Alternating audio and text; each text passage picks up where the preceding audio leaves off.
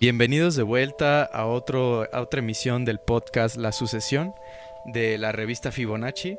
Estamos muy, muy felices de regresar después de un largo periodo en el que no habíamos subido podcast. Y esta, esta ocasión es especial porque en los, en los episodios anteriores habíamos tocado puros temas relacionados con la biología. Y en esta ocasión traemos a Gibran Aguilar, que es matemático y computólogo, y él nos va a platicar un poco sobre las paradojas del infinito. Es nuestro primer tema fuera de la biología este, que vamos a tocar y pues la verdad es que se me hizo muy interesante la propuesta. De hecho a mí se me figuró como al guantelete del infinito o alguna película de los Avengers o algo así. Entonces se me hizo curioso el tema. No sé este, si nos quieras comentar algo, Nora, porque también nos está acompañando otra, una compañera de la revista eh, Fibonacci que se llama Nora. Ya, había, ya habías aparecido en el podcast anterior, ¿no, Nora? Sí, así es. Solamente estuve en el de las calaveritas leyendo tu calaverita específicamente. Es cierto. Pero sí, ya hemos estado juntos. Pues sí, pues, ¿por qué no nos vas platicando un poco sobre, sobre ti, Gibran? Este, te di una pequeña introducción, pero pues preséntate tú mismo. Hola, hola, gracias Iván. Eh, pues bueno, eh, soy matemático y computador de la Facultad de Ciencias y ahorita me, he enfocado más en inteligencia artificial, eh, sobre redes neuronales, más hacia la computación.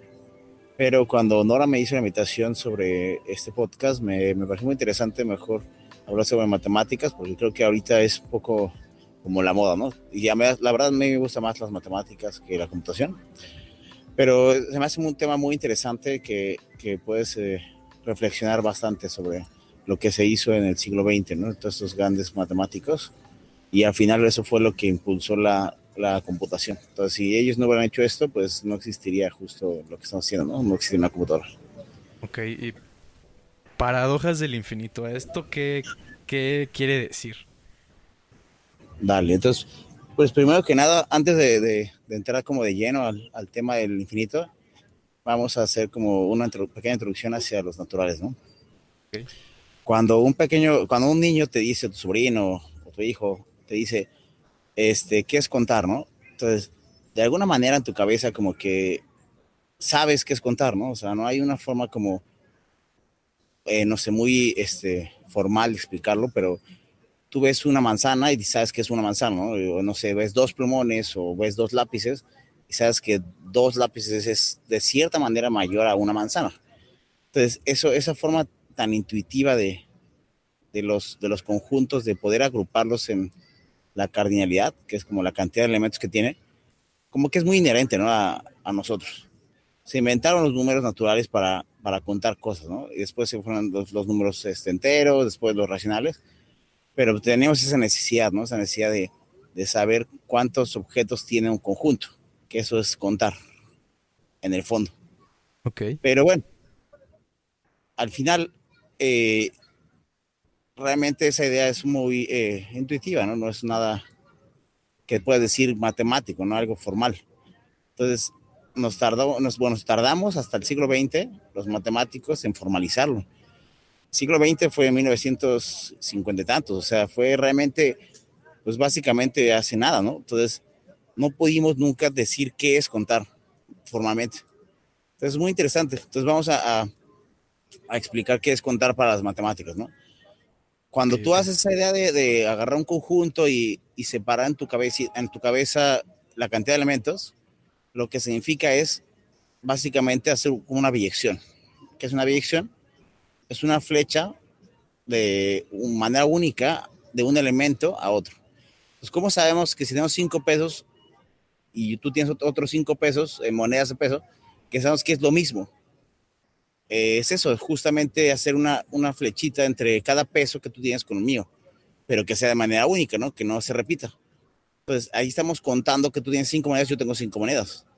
Entonces, esa forma de, de contar es, es bastante buena y sabemos que eh, es bastante útil para determinar que un elemento, un conjunto tiene más elementos que otro.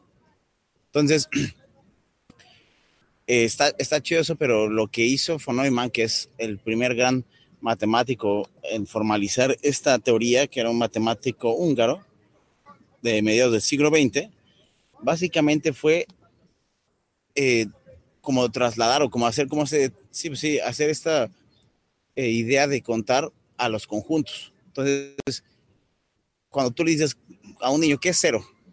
Por ejemplo, si te pregunto, ¿qué es cero? O sea, ¿qué es eso? Cuando dices, no tengo nada de algo, ¿qué podría decirme tú? El cero, yo creo que es la nada.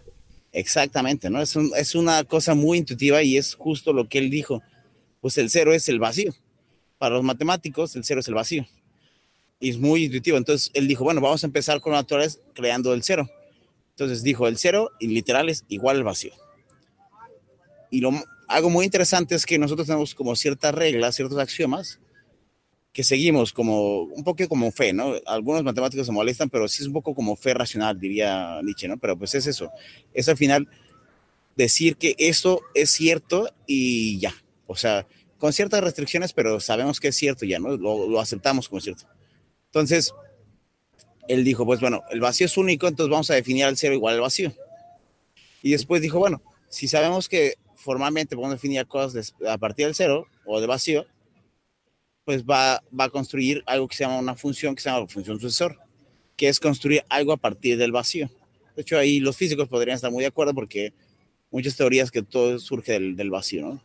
Entonces, la función sucesor es, el sucesor de n es igual a n unión el, conjunto que tiene a n.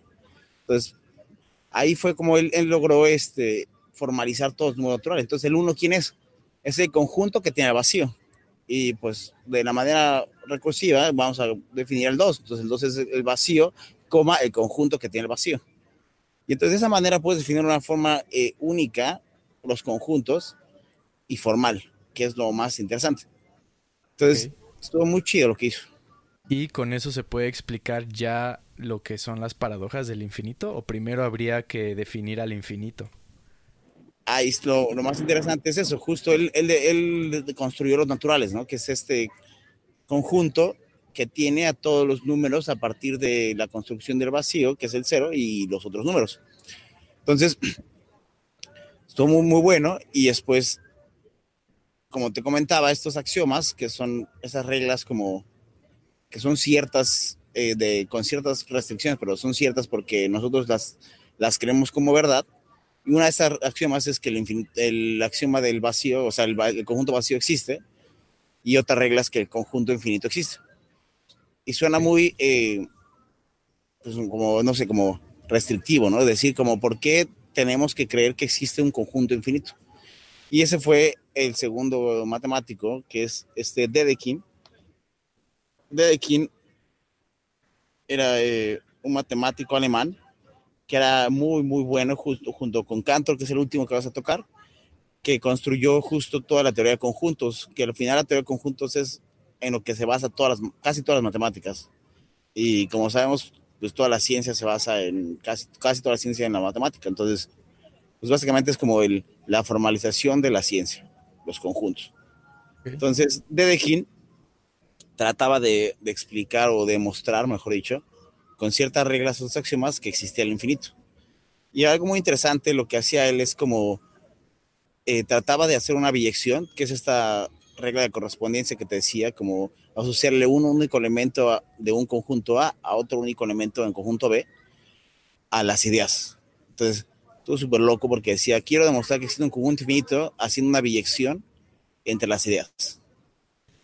Y ya suena muy filosófico y al final los conjuntos son pues este, justo eso, ¿no? Como la formalización de las matemáticas, pero muchas cosas rayan en, en la filosofía. Entonces, sí, demasiado. No, no, no logró demostrar que existe este conjunto infinito porque no se podía, ¿no? Entonces, tú tienes esas reglas, ¿no? Entonces, la, en la computación o en la computadora definimos ciertas reglas y la computadora funciona con esas reglas. Entonces, son diferentes a las reglas de la, teoría de conjuntos, pero justo definió estas reglas y no podían demostrarlo. Entonces, pues los matemáticos dijeron, pues vamos a agregarla, ¿no? O sea, bueno, no se puede mostrar, vamos a agregarla.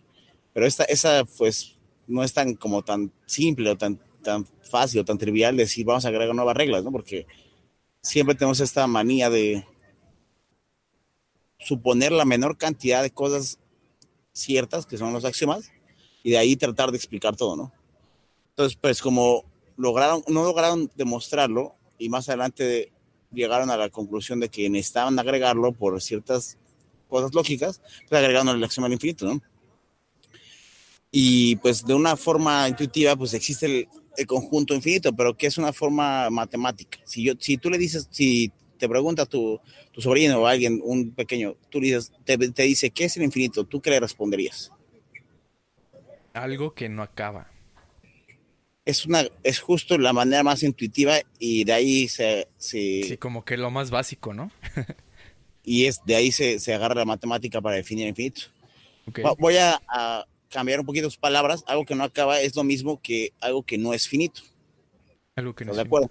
Sí, exacto. Algo que no acaba es algo que no es finito. ¿Y qué es algo finito? Algo finito es algo que existe una biyección con lo naturales. Es decir, yo tengo cinco manzanas, es finito, ¿por qué? Porque lo puedo biyectar con el número 5 que construyó von Neumann. Entonces, eso es algo finito. ¿Ah? ¿Estamos de acuerdo? Ahora, ¿qué es algo infinito? pues algo que no acaba, ¿no? Dijiste tú, o algo no finito. ¿Y qué es algo no finito? Matemáticamente hablando es que no existe una biyección con algún número natural, que no existe esa regla de correspondencia, ¿no? De asociarle con una flecha cada elemento de un conjunto a otro conjunto. Y al final es eso lo que, lo que es el infinito, ¿no? El infinito es un conjunto que no existe una biyección con algún natural. Pues está súper está, súper chido porque al final eso, eso nos lleva a una construcción muy, muy buena, muy grande de algo que se llama los cardinales y los ordinales. Pero Dedekind algo que eh, muy interesante que hizo fue que no es tan intuitivo, pero es equivalente en lenguaje matemático de algo que no es finito, es un conjunto es infinito si tiene un subconjunto impropio, que impropio es que, que le falta un elemento. Por ejemplo, si agarras el conjunto 2, 3, 4, un conjunto impropio es el 1, 2, porque le falta el 4. Entonces es un conjunto impropio, ¿no? Que le falta algún elemento al grande. Entonces, él, de, él demostró, bueno, él, él, demostró la equivalencia de que si existe un conjunto impropio que le falta algún elemento al grande, puedes hacer esa biyección.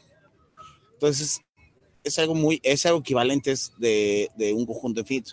Algo no finito, que no existe la biyección, o eso, ¿no? Que existe un conjunto aparentemente más pequeño, que es, que es biyectable al más grande. Entonces, para, suena un poco, un poco abstracto, pero vamos a ver como los naturales. Los naturales son el 0, el 1, el 2, hasta el infinito, ¿no? Pero agárrate los pares, el 0, el 2, el 4, el 6. Ese conjunto tiene intuitivamente, o sea, fue, es muy paradójico, pero intuitivamente tiene la misma cardinalidad que los naturales. Entonces, eso es lo que, lo que está como súper loco, ¿no? Decir como, ¿Qué es para los matemáticos? ¿Qué es que tenga la misma cantidad? Que existe esa biyección. Entonces sabemos que dos manzanas es lo mismo que dos plumones o dos lápices, porque haces esa biyección, ¿no? La manzana 1 se la asocias a la, al lápiz 1 y la manzana 2 se la asocias al lápiz 2. Si tú haces eso en, con cualquier conjunto, podemos decir que tiene la misma cantidad de elementos. Y eso suena muy razonable. Pues los pares, que solo son el, el 0, el 2, el 4, el 6, pues tiene la misma cardinalidad que todos los naturales, que es el 0, el 1, el 2, el 3 y el 4. O sea, ahí como que parece raro, ¿no? Dices, pues tienes huecos, ¿no? Tienes ahí como, te falta el 1, te falta el 3, ¿no? ¿Cómo puedes hacer esa, eh, pues esa biyección, ¿no? Con los números naturales y los pares. Entonces, eso está súper loco. O no sé, ¿qué, ¿qué piensas? La verdad es que estoy como un poco sorprendido porque ya tenía un poco de tiempo que no, no, no tenía como ese acercamiento a estos términos y como que sí lo estoy recordando y sí es, suena muy loco la verdad. No sé, Nora ella ella ha de tener algún este un acercamiento más más propio, a ver. ¿Tú qué piensas, Nora? Pues sí, o sea, bueno, para mí es igual, o sea, lo veo igual que Gibran de hecho, si te agarras los, los múltiplos de 3 o de 5 o de cualquier número, eh, va a ser igual, o sea, ese infinito de los múltiplos de 3 va a ser igual al, a todos los, sí, a todos los naturales. Prácticamente habrá una biyección. Entonces no es como que pienses que va a ser un número más chiquito, que si te agarras los múltiplos de 3 van a ser menos que si te agarras todos los naturales. Entonces, sí, no, no le veo, no le veo el ruido ahí, pero sí entiendo que para ti eh, como biólogo sí es un poco complicado ver todas estas cosas y imaginarte los conjuntos, eh, pero es un tanto, eh, vamos, intuitivo. No, es que la palabra intuitivo sí causaría ruido en este, en este momento. Ok. Pues sí. Y, bueno, eso fue de aquí, ¿no? Pues ahora ah, viene un poco algo más medio locochón. Tal vez este. Ya vamos subiendo de nivel. Exacto, un poquito a poquito, ¿no? Y ahí viene algo, ahora sí, según yo, lo que está más bonito de esto. Eh, y que ya es canto, ¿no? Entonces, von Neumann y, y este Dedekind este, formalizaron que es un conjunto de los números naturales eh, formalizaron que es un número natural, etcétera. Ya después de eso fue como, pues Cantor es bastante, bueno, famoso por ahí, matemático alemán. De hecho, era bastante religioso, es muy curioso el, su vida y que acabó loco, de hecho, acabó en un manicomio. Pero bueno, es como todo hombre tiene sus detalles, pero lo más interesante es lo que él hizo, ¿no? Y fue como, antes de empezar a hablar sobre la clase de los, de los cardinales o los ordinales, demostró algo muy simple vamos a hablar sobre la potencia de un conjunto. Entonces tenemos el conjunto 1, 2. La potencia es un nuevo conjunto que es simplemente crear todos los posibles subconjuntos de un conjunto. Vamos a explicarlo. ¿Cómo es? Entonces, todos los, posibles conjuntos es el vacío, el conjunto que tiene el 1, el conjunto que tiene el 2, 1, 2. Es una forma que los matemáticos hacemos para crear más conjuntos. Entonces simplemente agarra todas las posibles combinaciones de nuevos eh, conjuntos dado un conjunto. Esa es la potencia. ¿Ok? Entonces, lo que demostró Cantro fue, si tomas un conjunto X de que tú quieras, arbitrario, la cardinalidad de la potencia de X, que es esta forma de construir nuevos conjuntos, que nos gustan los matemáticos hacer eso, es mayor que la de X y esa mayor es estrictamente mayor. ¿Qué significa eso? Por ejemplo, regresando a un ejemplo muy simple como el de las manzanas, si es una manzana y el conjunto de manzana y tienes el conjunto de dos plumones o dos lápices, dices que ese conjunto es menor porque existe una inyección. ¿Qué es inyección? Es básicamente que existe eh, la forma de asociarle al conjunto, a todos los elementos del conjunto A, un único elemento del conjunto B.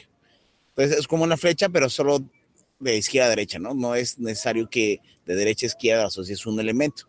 Entonces, dos plumones son mayores a una manzana porque la manzana se le puede asociar el primer plumón y se acabó, ¿no? El segundo plumón puede quedar vacío. Entonces, puedes decir que es mayor en cardinalidad. Entonces, eso está súper loco porque entonces está diciendo que cualquier conjunto es menor estrictamente, ¿no?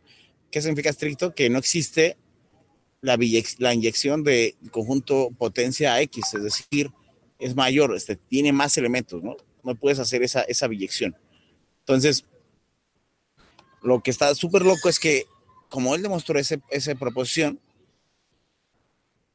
pues, ¿qué son los naturales? Los naturales son el conjunto que tiene a todos los números naturales, que es una unión. Tiene al 0, al 1, al 2, al 3. Entonces, ese conjunto ya puedes demostrar que es infinito. Y por eso fue todo el, el despapalle que hicieron de Dedekind y otros más para aceptarlo como axioma. Entonces, ya que sabes que es infinito, pues dices, pues bueno, Cantor demostró que cualquier conjunto es menor a la potencia de ese conjunto. Entonces, pues ¿por qué no le sacamos la potencia a los naturales, no? Pues, es algo como razonable pensarlo, ¿no? Y se la sacas, ¿no? Entonces, pues ya sabes que ese conjunto es mayor en, en elementos a los naturales y ya después demuestras que es igual en cardinalidad que los reales. Entonces ahí estás ya haciendo algo muy loco porque el primer infinito, por llamarlo de alguna manera razonable, es el de los naturales. Pero la potencia de los naturales ya es el segundo infinito y es estrictamente mayor. O sea, ¿hay infinitos mayores que otros? Exacto, pero oh, más allá, no, no solo es que el primer infinito que se llama Aleph 0, formalmente se le llama Aleph 0, o W, depende de ordinales o cardinales, ese infinito es, es menor a la potencia del mismo infinito, que es pues ya W1 o el de los reales. Entonces ya estás ordenando los infinitos. Entonces está muy, muy loco, ¿no? Pero, ¿por qué te detienes ahí? ¿Por qué no, por qué no sigues haciendo la potencia de la potencia del F0? ¿Y por qué no sigues esa construcción recursiva de, los conjuntos? Entonces, cuando haces eso, creas una cantidad infinita de infinitos que son cada vez, o sea, que, el primer, que son ordenados y que son estrictamente menores al anterior. Entonces, para pensarlo un poco más como fácil, por decirlo de cierta forma, es como los naturales. El primer infinito es como el cero, y el segundo infinito es como el uno, el segundo infinito es como el dos, pero ya estamos hablando de infinitos, no de números. Entonces puedes hacer una estructura como la de los naturales, pero para cualquier, una, para cualquier infinito, ¿no? O sea, estás ordenando los infinitos. Entonces, no sé, está súper loco, no sé cómo, qué piensas. Bueno, en esta parte, eh, Gibran nos cuenta cosas bastante interesantes de los infinitos y un pequeño ejemplo podría ser eh, tomar eh, los números infinitos que hay desde el 0 al 1 con punto decimal, claro, 0.1, 0.5 y todos los que están ahí dentro, asociándolos a los números naturales y podemos ver que ese pequeño rango es bastante más grande incluso que los mismos naturales. Entonces, por eso es un ejemplo que los reales sean números, bueno, sea un conjunto más grande que los naturales. Pero está súper loco, ¿no? O sea, ¿cómo, cómo abstraer esa idea de, de, los infinitos y ordenarlo, ¿no? Tenemos esa como manía los matemáticos pero pues justo, ¿no? Y demostró formalmente con las acciones que existen que existe una cantidad infinita de infinitos ordenados, ¿no? Y cada, infinito es menor al anterior, estrictamente menor. Con esta forma de verlo, ¿no? ¿Qué es, qué es esta forma de verlo? Pues es hacer esa biyección, ¿no? Contar. Que todos sabemos contar, ¿no? Y en el fondo los matemáticos abstrayeron la idea de contar como estas flechitas o estas biyecciones. Pero es que justo a mí lo que se me hace loco es cómo puede haber infinitos más grandes que otros. Sí, como pues es eso. sí, justo la, definición es como algo que no tiene, este, algo que no tiene fin, ¿no? Exacto. Entonces, ¿por qué no te cuenta, no te cuesta tanto trabajo pensar que el conjunto de una manzana es menor al conjunto de dos, dos plumones? ¿Por qué? Es lo mismo el conjunto de una manzana o de en general un elemento es menor al conjunto de dos elementos porque existe esa forma de asociarle una flecha del el conjunto A al conjunto B y que no se repita, que es una inyección. Entonces, si lo pensamos más abstractamente, en lugar de, de pensar cosas finitas, entonces agarras el conjunto de los naturales, por ejemplo, y luego agarras el conjunto de los reales y sabemos que existe una inyección de los naturales a los reales. ¿Por qué? Porque los naturales están contenidos en los reales. Pero lo que demostró Cantor, que está muy loco con la diagonal del Cantor, es que no existe una inyección de los reales a los naturales, es decir, tiene más elementos. Entonces está está súper, súper loco, ¿no? O sea, como, pues es que es como contar, ¿no? Igual, porque justo el conjunto de elementos es menor al conjunto de dos elementos? Porque no puedes asociarle esa flechita. Y si demuestras que no puedes asociarle a cualquier elemento de los reales a un natural, pues ya estás diciendo que es mayor, ¿no? Y esto es justo a lo que a lo que se le llama la paradoja del infinito o eso viene después. Pues bueno, paradoja es pues algo que es como antiintuitivo, ¿no? Entonces, pues ya en sí que existan una infinidad de infinitos ordenados, pues ya está locochón, ¿no? Ya es anti, anti este, sí, es una paradoja, ¿no? Es antiintuitivo. Sí, sí. Entonces, pues ya, ya que te hablan de eso, es como, este vato, ¿qué, qué onda, no? Ya se metió, ¿no? Está súper loco.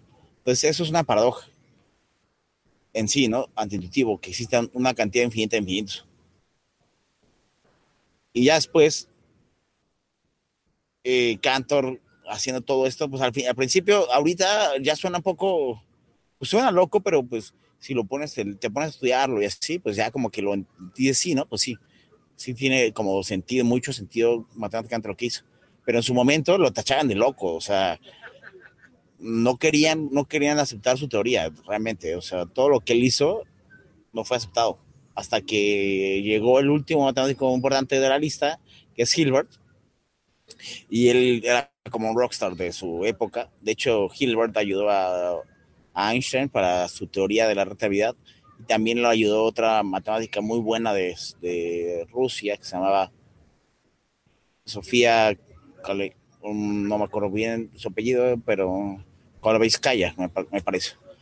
Muy buena matemática que le ayudaron a formalizar todas sus ideas para que fuera una teoría, pero pues entonces lo que hizo este, este Hilbert es como, ya que había construido todo esto y darle como el peso o como, cierta razón a lo que estaba haciendo, que sí era algo bueno, fue crear los, los, su lista, ¿no? Su lista muy famosa que se llama la lista de Hilbert.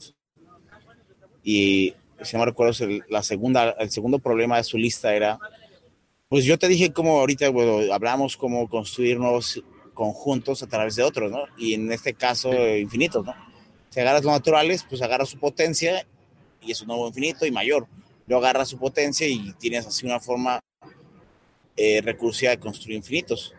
Entonces, lo que él hizo fue preguntarse, pues bueno, ya sabes que al F0, que es el primer infinito, es menor estrictamente, pues vamos a decirlo, a la potencia del F0.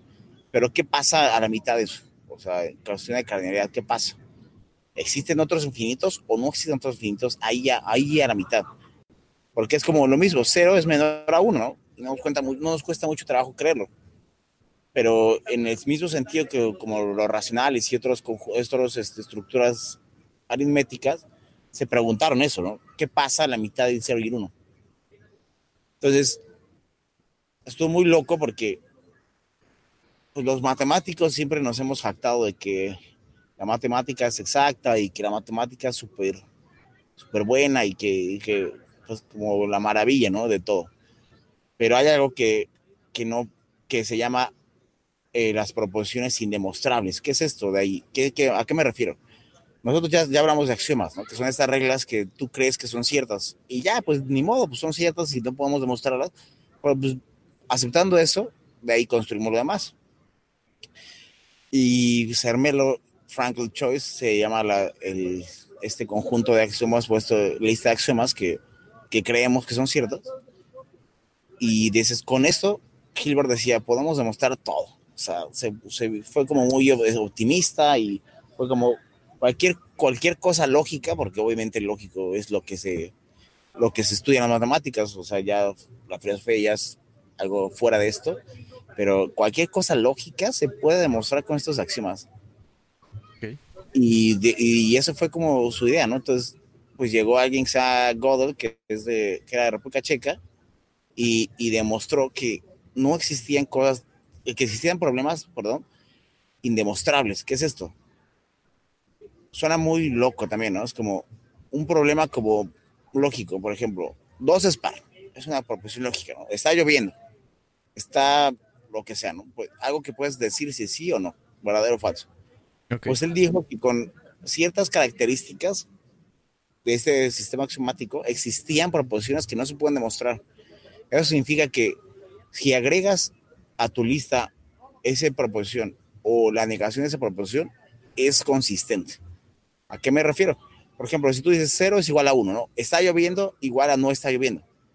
Pues ahí hacer algunas maniobras con la lógica y decir que eso genera contradicciones en tu sistema. Pero esto de aquí, cuando tú hay algo indemostrable, es como, pues es que no puedo demostrarlo, pues vamos a aceptarlo como, como axioma, ¿no? Como el axioma del infinito que Dedekind trató de demostrar y no pudo. Y una, una proposición demostrable es esa, ¿no? Es como, la agregas o agregas su negación y, y no puedes eh, encontrar ninguna contradicción en tu, en tu, sistema. Entonces eso significa que no puedes demostrarlo. Entonces también suena, no sé, súper loco, pero hay cosas dentro de la lógica que no se pueden demostrar. Y entonces pues agregas como, pues ya ni modo, pues dices, bueno, pues ya vamos a agregarla a la lista de, de nuestros axiomas. Pues ¿para qué? Pues porque, pues para que podamos demostrar más cosas, ¿no? Porque pues no, no hay de otra, ¿no? Pues, la agregamos y ya, ¿no? Y sobre... pues, ah, sí, sí, continúa, continúa. está súper loco, ¿no? Pero no es lo único. Lo más loco aún es que pues ya dices, pues es que hay cosas que no se pueden mostrar y pues ya, ni modo, pues la agrégalas. Y la pregunta sería, ¿cuántas hay? Si son dos, tres, en una cantidad finita, pues agregales y ya, que te, que te cuesta, ¿no? Y pues ya no, no hay que martirizarnos porque hay una cantidad finita de cosas que no se pueden mostrar. Pero lo más interesante es que también demostraron que existe una cantidad infinita de cosas que no podemos demostrar. Entonces, de alguna manera, traduciéndola como pues, al español o a un lenguaje natural, eh, estamos condenados a la, pues sí, a, a no saber, ¿no? A la ignorancia. Porque lo que hemos construido no puede mostrar todo lo que queremos. Entonces, al final, siempre dicen que las matemáticas son exactas y las matemáticas son lo mejor, que es lo mejor que hemos podido construir, sí, pero estamos, está condenado a, a la ignorancia. Cosas y hay una cantidad infinita de cosas que no podemos mostrar.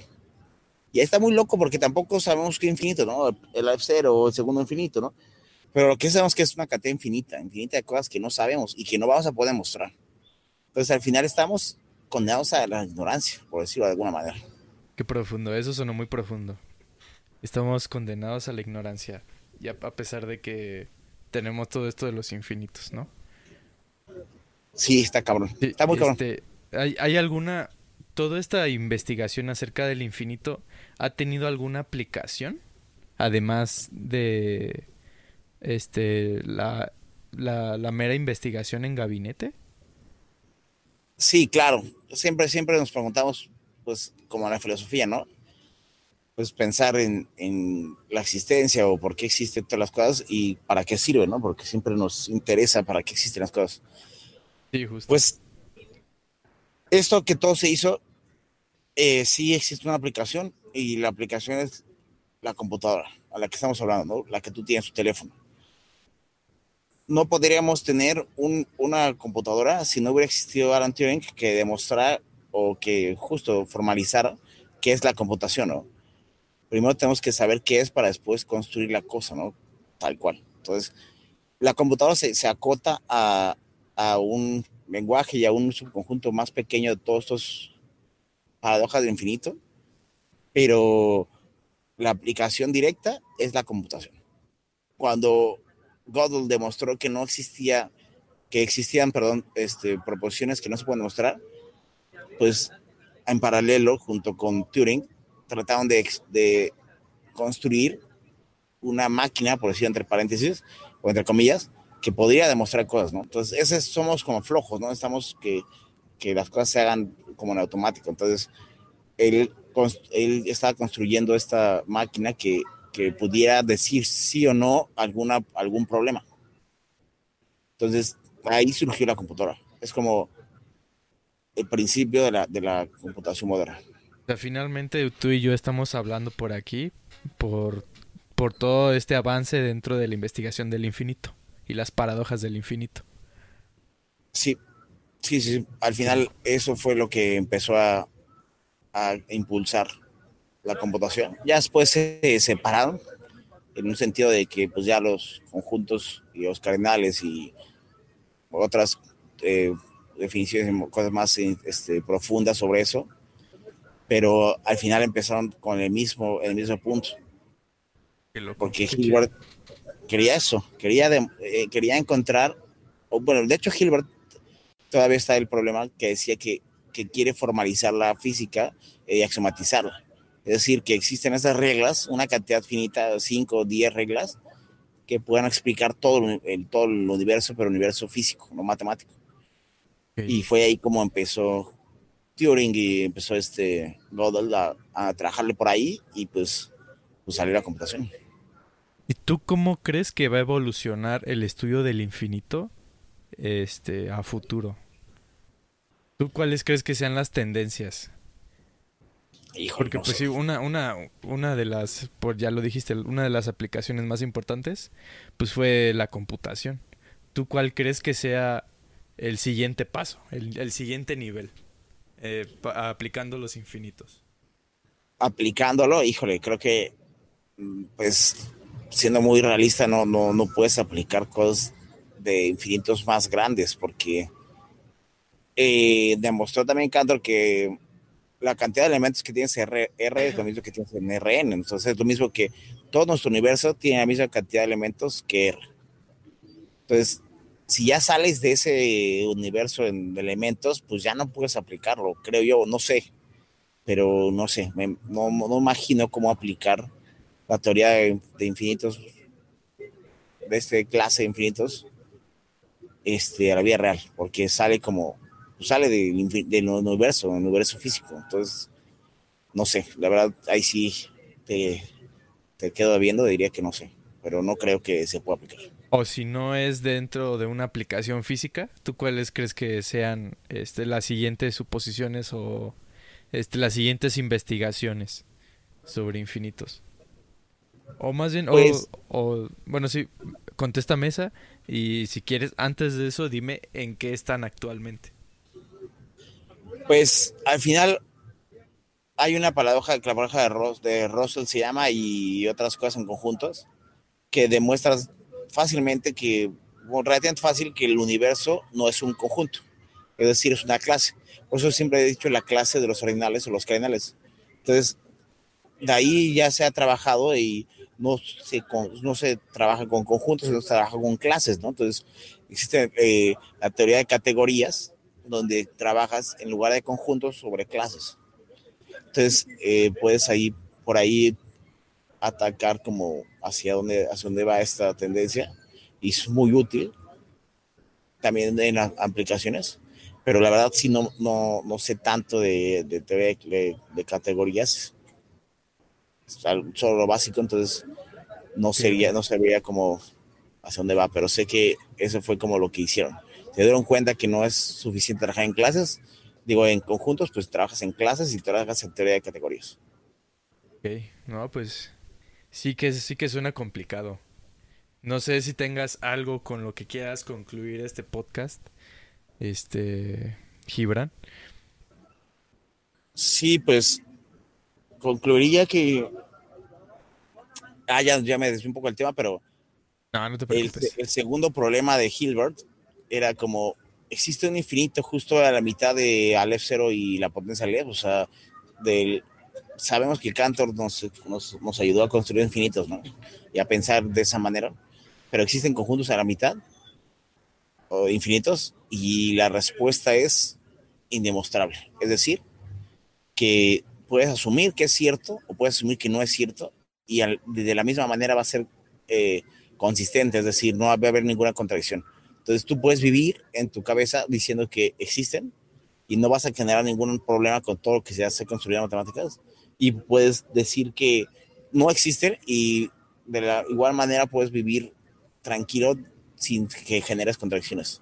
Entonces ahí no es tal cual como la fe, como las religiones, pero es eso, ¿no? O sea, que las matemáticas son un poco como le llamaba Nietzsche, como eh, pues la, ¿cómo se llama? La, este, la fe racional, pero al final es eso, ¿no? al final es creencia. Y no hay, y matemáticamente no está mal si crees una u otra, simplemente son diferentes y no existe ninguna, ningún problema en pensar diferente.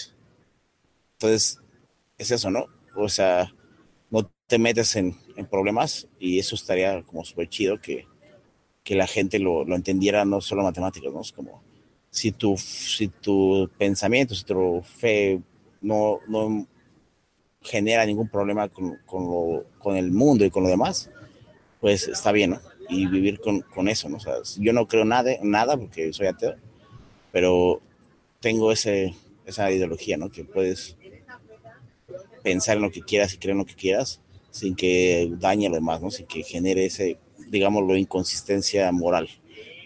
Entonces, eso sería como con lo que podría terminar. Perfecto. Pues no sé si Nora esté disponible, ya no, ya no, ya no supe.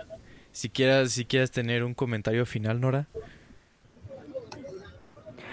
Este, pues sí, digo, el tema está bastante interesante, pero hay que, pues no sé, o sea, sale bastante de lo que sabemos y de lo que usamos normalmente. Entonces, está bastante bueno para una buena charla, al menos.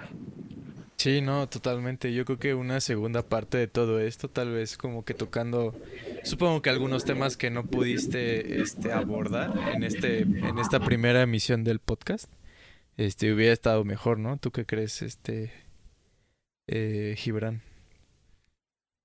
Una segunda parte sobre qué sería.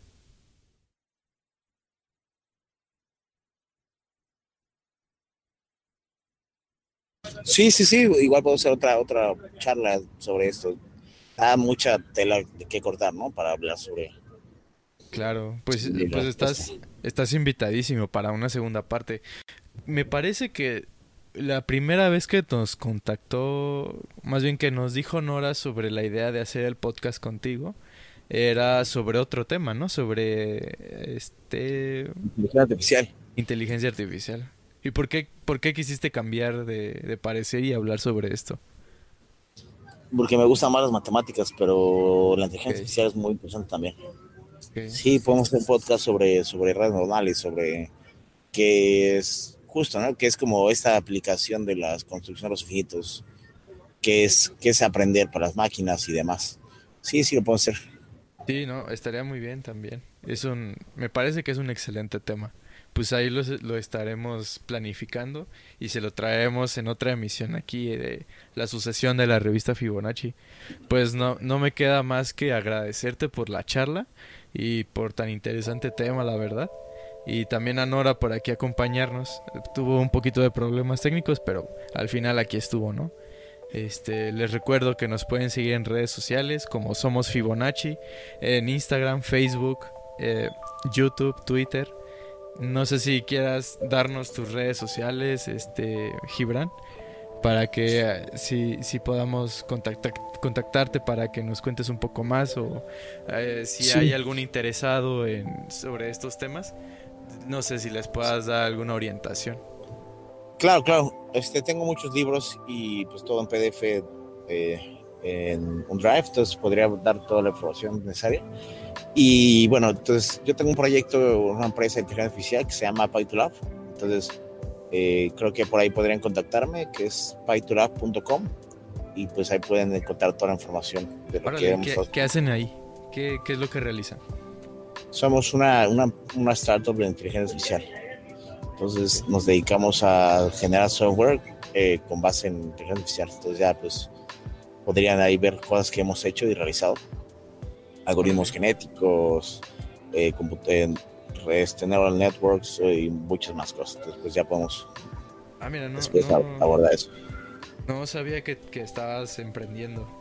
Es, también sería una muy buena idea hablar sobre eso en, el, en una siguiente emisión, ¿no? Aprovechando la inteligencia artificial y que nos puedas hablar de tu proyecto. Sí, claro, claro. Sí, pues este, agendamos y hacemos una, un segundo podcast para eso. Claro que sí pues este les, les agradezco mucho su atención y por haber escuchado todo el podcast y nos estamos viendo en una siguiente emisión. Muchas gracias. Nos vemos. Perfecto. Hasta luego, Iván. Hasta luego, Nora.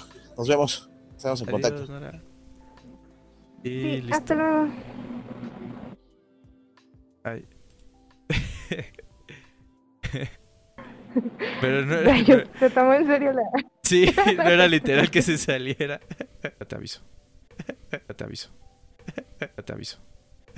Te aviso. Te aviso.